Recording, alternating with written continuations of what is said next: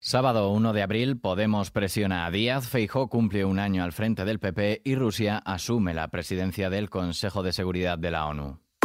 ISFM Noticias con Daniel Relova.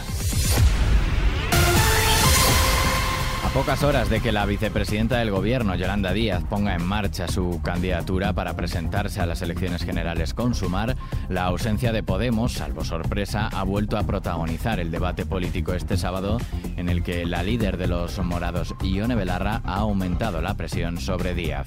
Yolanda Díaz tiene en su mano que mañana Podemos esté en el acto de presentación de su candidatura.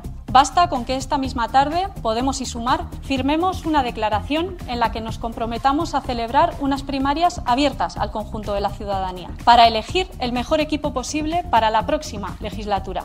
Pienso que la fuerza de Podemos es absolutamente imprescindible para revalidar el próximo gobierno de coalición y seguir impulsando las transformaciones pendientes desde Sumar, Díaz guarda silencio en las horas previas a su lanzamiento de mañana en el Polideportivo Magariños, aunque desde hace días da por hecho que Podemos no figurará en la foto, aunque dirigentes autonómicos de la formación sí han anunciado su presencia. Por su parte, el coordinador de Izquierda Unida y ministro de Consumo Alberto Garzón ha vuelto a defender la plataforma liderada por Díaz y ha pedido a Podemos que se sume y animar a los compañeros y compañeras de Podemos, que son compañeros y compañeras en las que, con los que precisamente vamos a las elecciones en muchísimas partes de este país, a que acudan el día de mañana, como el resto de fuerzas políticas, sin ningún tipo de, de condición, porque ya habrá tiempo de poder ir concretando todo aquello que haga falta concretar para que los partidos políticos se sientan y nos sintamos cómodos. Al final se trata de hacer un espacio de encuentro donde, evidentemente, como ha dicho la vicepresidenta Yolanda Díaz, no sobra nadie, donde todos somos necesarios y donde habrá que hacer muchos esfuerzos para que todos nos sintamos cómodos.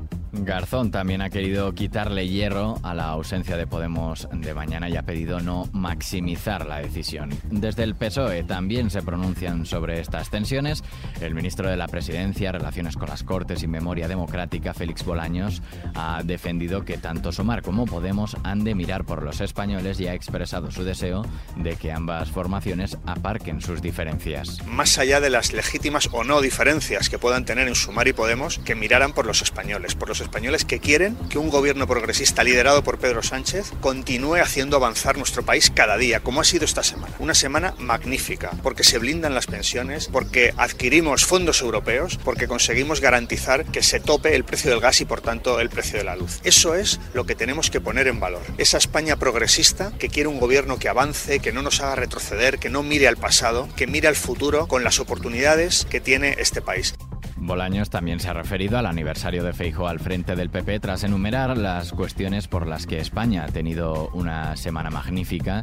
El ministro ha ironizado afirmando que enfrente está Feijo, que según él no se cansa de pifiarla. El ministro ha dicho que cada vez que el presidente del PP habla, presenta su solicitud de admisión en el club de presidentes por encuesta donde les están esperando, dice el señor Casado y Albert Rivera.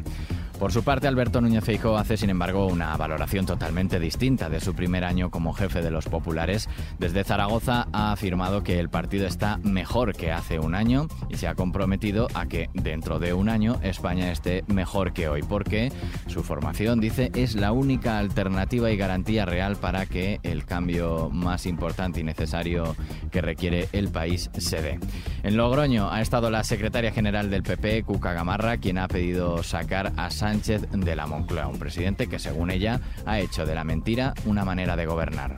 Tenemos un presidente del gobierno al frente del gobierno de España, Pedro Sánchez, que ha hecho de la mentira una manera de gobernar. Y nosotros en el Partido Popular, con Alberto Núñez Feijóo al frente del gobierno de España y con Gonzalo Capellán al frente del gobierno de La Rioja, queremos devolverle a la política el valor de la palabra dada. Eso creo que es fundamental para que vuelvan a confiar los ciudadanos en la política. Para Gamarra, las elecciones del próximo 28 de mayo serán la primera parte del cambio político en España. Dejamos la arena política, miramos fuera de nuestras fronteras. Kiev insta a impedir que Rusia abuse en su presidencia del Consejo de Seguridad. El ministro ucraniano Dimitro Kuleva ha instado a los miembros del Consejo de Seguridad de la ONU a no permitir que Rusia abuse de la presidencia de turno que asume hoy sábado en ese órgano.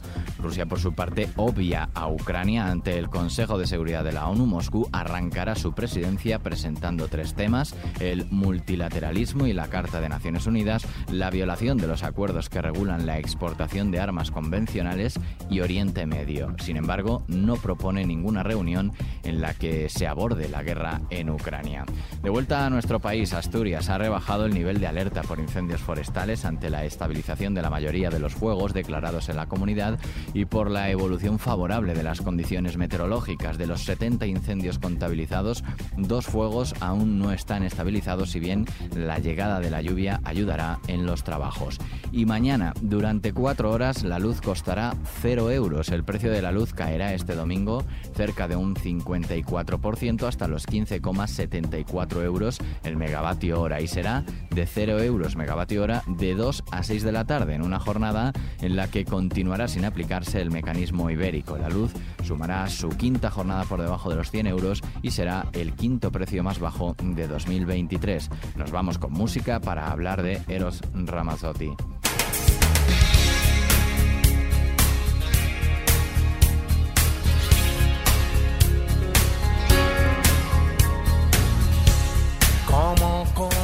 Artista italiano desató la euforia de sus incondicionales con un concierto esta pasada noche en el Within Center de Madrid, donde temas clásicos agolparon a la audiencia en las primeras filas en un ataque de rebeldía que terminó incluso con el cantante retando al propio personal de seguridad. Con su clásico La cosa más bella se despidió y tras agradecer la entrega absoluta del público madrileño puso rumbo a su próximo concierto en el Palau Sant Jordi de Barcelona. Con este tema también nos despedimos nosotros. Antonio Alfonso Hernández ha estado en el control técnico de este nuevo podcast de XFM Noticias. Un saludo de Daniel Relova. Hasta mañana.